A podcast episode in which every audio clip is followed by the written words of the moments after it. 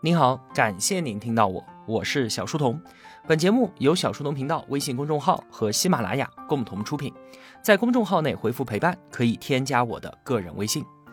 这期节目啊，我们可算要回答这个问题了：日本真的失去了三十年吗？上期节目我们说到啊，零八年全球金融危机之后，基本上所有的发达经济体都逐步陷入到了低增长、低通胀和低利率的日本化的倾向当中。那为了解释这一现象啊，辜朝明就在《大衰退年代》那本书里面提出了一个概念，叫做“被追赶的经济体”。他把一个国家的工业化进程分成了三个阶段：城市化、黄金阶段和被追赶阶段。第一个阶段呢，是工业化的草莽初期。工厂能够以极低的成本雇佣到劳动力，这段时期工业化的大部分利润都进到了企业主的腰包，因此贫富差距迅速扩大，社会矛盾激化。那随着工业的发展，之前从事农业的剩余劳动力被全部吸纳进了工厂，在跨过这个刘易斯拐点之后，工厂之间就要发生用工竞争了。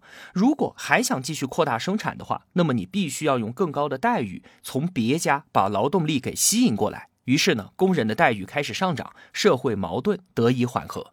同时啊，民众手里面有钱了，那么消费市场就会变大，企业的投资机会也就越来越多。这个时候啊，就进入到了第二个阶段——黄金时期，国民经济得以高速增长。比方说，十九世纪以英国为代表的欧洲，二十世纪上半叶的美国，就处于这样一个高速发展的阶段。但是这样的高速增长，它是不可长时间持续的，因为随着本国的劳动力成本越来越高，产业链当中价值占比较低的生产制造环节就会被外包出去，投资机会呢也会纷纷转移到海外，这就给了后发展经济体追赶的机会。日本就是第一个追赶者，它成为了当时的世界工厂。上个世纪六十到九十年代是它的黄金发展阶段。然后是八五年到二零零五年，台湾和韩国也得到了高速发展。再后来成为世界工厂追赶上来的，就是我们中国大陆。二零一二年的时候，我们也跨过了那个刘易斯拐点，进入到了工业化的第二阶段。而在我们之后呢，还有越南、印度、墨西哥、印尼和泰国。与此同时啊，先发经济体也就进入了第三个阶段——被追赶阶段。国内民众的收入增长放缓。无论是企业的投资需求，还是民众的消费能力，都出现了低迷，经济面临通缩的压力。如果还是依靠之前的投资生产的模式，已经没有办法带来和上个阶段一样的高增长了。这就是全球化的宿命。想要持续的高增长，这就需要依靠经济模式的转型升级、持续的创新和引领技术的变革。那我们就顺着辜朝明所提出的工业化的三个阶段，再去看待日本。或许啊，我们会得出一些不一样的结论。日本过去三十年的经济或许并不是衰落了，而是进入到了一个完全不同的阶段，是进行了经济模式的转型与升级。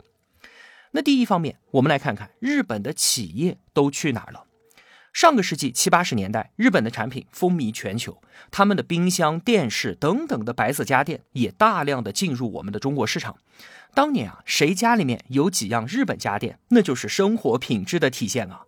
我记得我小时候家里面就有一台日立的彩电，那可是家里面的宝贝，我奶奶可稀罕了。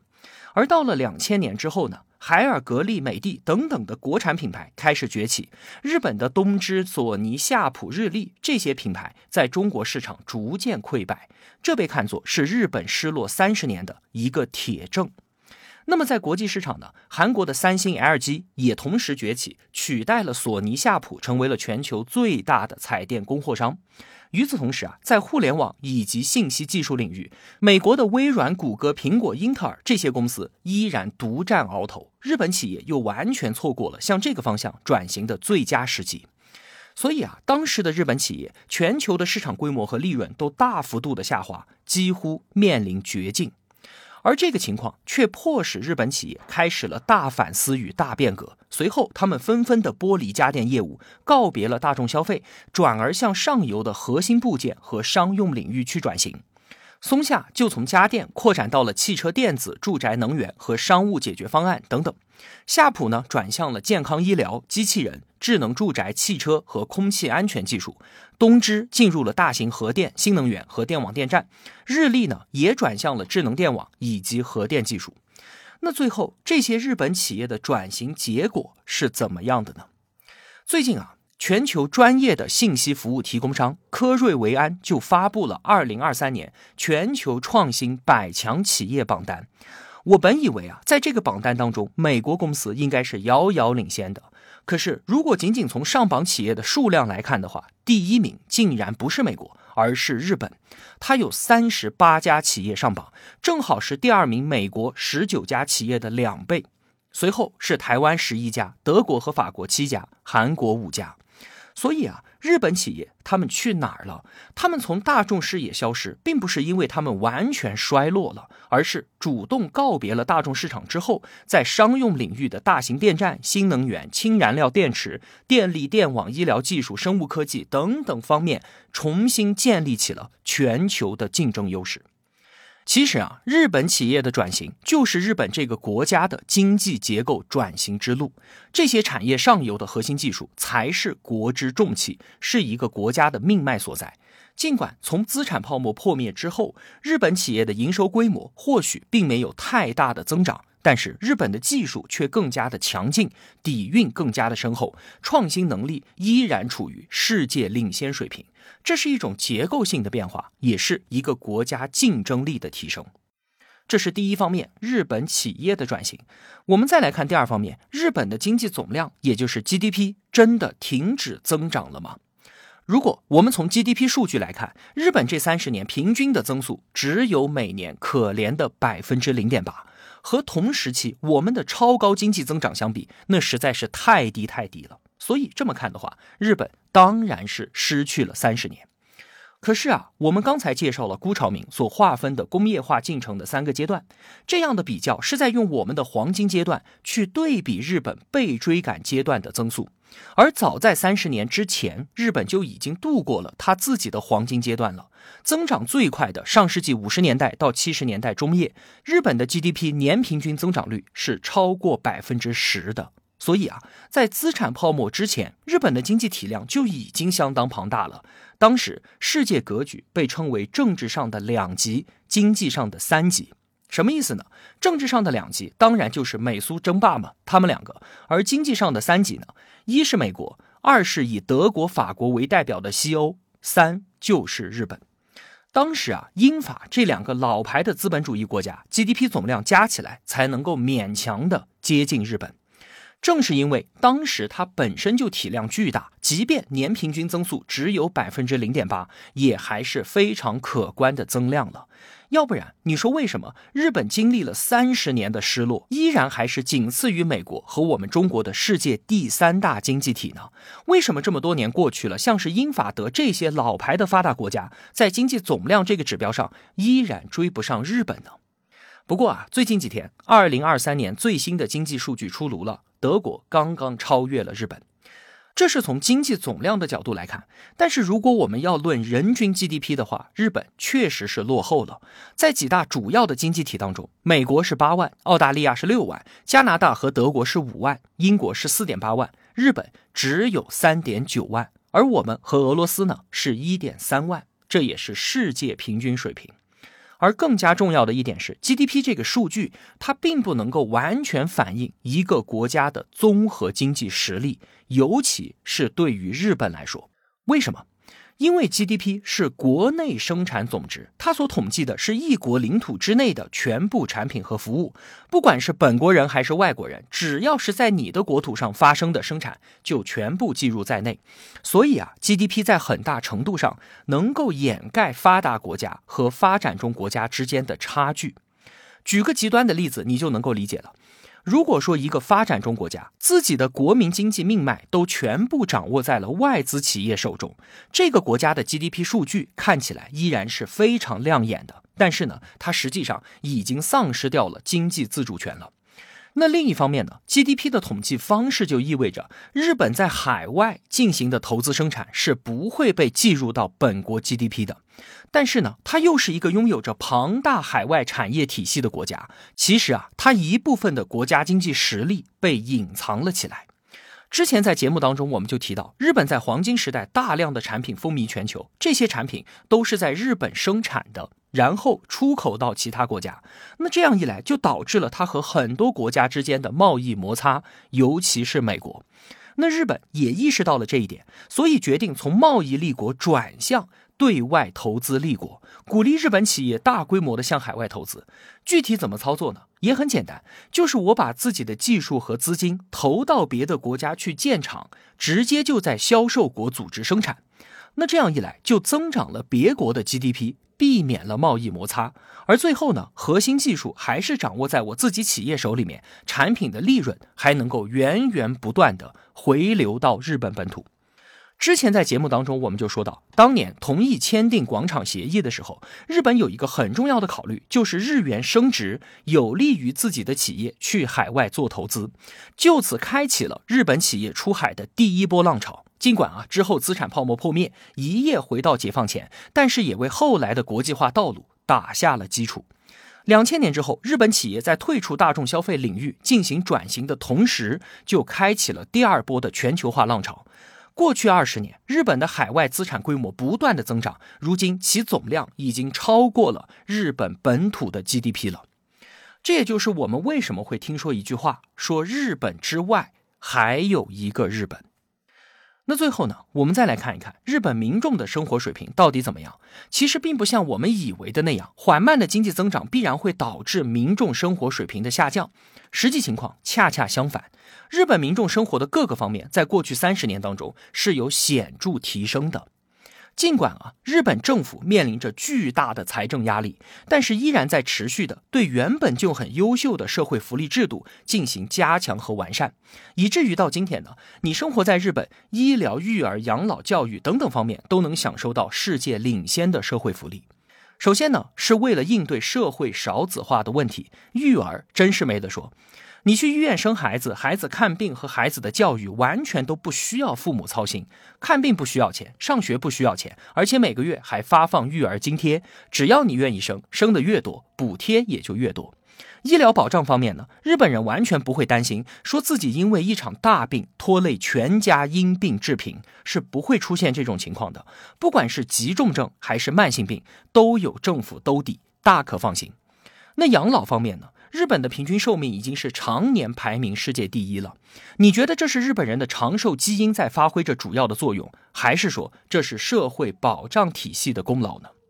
我们经常看到有媒体报道说，日本的出租车司机基本上啊全都是六十五岁以上的白发老人，自然就会让我们联想到日本老人的生活可真是凄惨啊！迫于生计不得不继续工作，都没有办法安享晚年。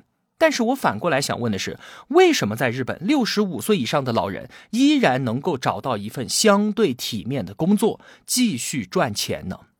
我们身边很少看到老人工作，只是因为我们的老人生活都有保障，都过得很好，不需要继续工作了吗？或许不完全是吧。日本老人每个月能领到的养老金，主要由两个部分构成。一部分呢是所有民众都必须参与的国民年金，另一部分是企业员工参与的后生年金。如果说啊你只有国民年金的话，每个月大概只能领到三千多人民币，这是不够生活的。而且啊，如果之前缴费年限不够的话，还会更低。所以啊，日本老人继续工作，其中有一部分确实是因为迫于生计。但是如果还有后生年金，再加上企业发放的养老金的话，情况就会好很多了。整个日本老人平均每月到手的养老金大概有七千人民币左右。虽然说依然不算宽裕，但是生活问题不大。更多的老人愿意继续工作的原因是希望能够维持较高的生活质量。而更重要的是啊，在日本文化当中，持续工作是一种责任与价值的体现。对于大部分长寿又健康的日本老人来说，继续工作不仅仅是经济上的需要，也是保持社会参与、活跃生活以及获得个人成就感的一种方式。而且，由于社会整体老龄化不断的加剧，年轻的劳动力短缺，社会也非常愿意为老人提供像是出租车司机、餐饮服务员、销售员这一类的服务业的岗位。其实，对于一个国家的政府来说，社会保障体系越是健全，负担就越是沉重。而日本既然能够成为全球社会福利最好的国家之一，一方面当然说明了他们有这个意愿，而另一方面也说明了。他们有这个能力。其他方面呢？日本的失业率最高的时候啊，是在二零零二年百分之五点四，之后是一路下降，如今只有百分之二点六。同时期的美国是百分之三点六，欧盟是百分之六点五，澳大利亚是百分之四，加拿大是百分之五点五。日本的失业率是各大主要经济体当中最低的，还有日本的犯罪率也是全球最低。那在教育方面呢？日本拥有高等教育学历的人口占比是百分之五十二点八，排名世界第三。特别是他们在二零零一年制定了一个未来五十年三十个诺贝尔奖的计划之后，如今啊，他们已经拿下了十九个诺贝尔奖了，亚洲第一，世界第六。另外，在电影、动漫、音乐、游戏等等的文化产业方面也是飞速发展。日本文化之所以能够成为一张通行全球的名片，正是因为他们的国际化成就了他们自身的文化自信。上期节目我们说到啊，日本的年轻人他们的现状是低欲望、没有进取心、不愿意奋斗，确实如此。但是如果你问一个日本人说说你焦虑吗？他们很有可能会疑惑的反问你说什么是焦虑啊？他们都已经习惯了低欲望、低消费、低成本的生活方式了，拥有一份正常的、不算过于繁重的工作，合理的工作待遇以及各种各样的补贴和补助。即便社会阶层固化，让他们看不到暴富的希望，但是有稳定的现金流和社会保障体系，他们不需要担心自己在未来的某一天突然因为失业而面临没有收入的情况，或者因为生了一场大病让整个家庭陷入窘迫。过去三十年的低增长，日本人已经习惯了这种平淡的生活。即便没有那种要成为人上人的抱负，也不会有担心出现重大经济变故的恐惧。所以啊，他们确实也没有什么可焦虑的。我们说日本是一个低欲望社会，往往是带有一丝贬义的。但是我想反问的是，难道高欲望社会就一切都好吗？我们任其欲望泛滥横流，不仅个人容易迷失，很多社会问题也会变得越来越尖锐。日本在经历了泡沫危机之后，进行了深刻的反思，也重新审视了人类最核心的需求。我们看到了日本社会诞生了以断舍离和极简主义为代表的社会思潮，他们提倡人们不要追求浮夸，过简单而有品质的生活。这确实对于个人幸福的提升是非常有帮助的。日本社会的秩序和文化环境在全世界都有口皆碑，这其中啊有很大一部分都是低欲望的功劳。员工不急于升职跳槽，那么企业会更加的稳定；手艺人不追名逐利，匠人精神才得以传承。科研人员不急不躁，才能够有所创新。人们不被欲望裹挟，就不会做出短视的行为，才能够把事情做好做精的同时，在平凡的生活当中创造和体会到更多的充实感与幸福感。我觉得啊，对于个人来说，最好的欲望水平是有目标、有梦想，但又能够安心的做好点滴，过好当下，能不断的进取，却又不好高骛远，追求更好，也能够脚踏实地。那最后，日本真的失去了三十年吗？当然没有。你可能不知道啊，这个所谓的失去了多少年的概念，是他们日本人自己提出来的。我甚至觉得，这就是日本刻意的对外宣传。反正此前我是真信了，真觉得日本一蹶不振三十多年。其实啊，在经历了经济危机之后，日本人反思了自己当年的过度张扬、浮夸与狂热，昔日的骄傲让他们吃尽了苦头。在痛定思痛之后，日本选择了低调发展。失落的三十年，对于日本来说，不仅不是一种轻视与诋毁，反而成为了一个能够让他们躲在后面隐藏实力、韬光养晦的最好的幌子。他们深深知道，高调和张扬会将自己陷于何种不利的境地。日本的这三十年啊，其实是挤掉泡沫的三十年。他们经历了一场脱胎换骨的磨砺，以及悄无声息的转型，从一个血气方刚的年轻人，成长成为了厚重稳重的中年人。如今的日本是一个去除了浮躁与骄傲，更加踏实低调与韬光养晦的日本，是一个从封闭刻板走向开放与合作的日本，是一个不断创新、核心技术底蕴更加深厚、更加全球化的日本。最后啊，我想问你，如果我们能够从这个角度重新的去看待日本，你觉得这个国家有值得我们学习的地方吗？好了，今天这期节目啊，我们就聊这么多了。我是小书童，我在小书童频道与您不见不散。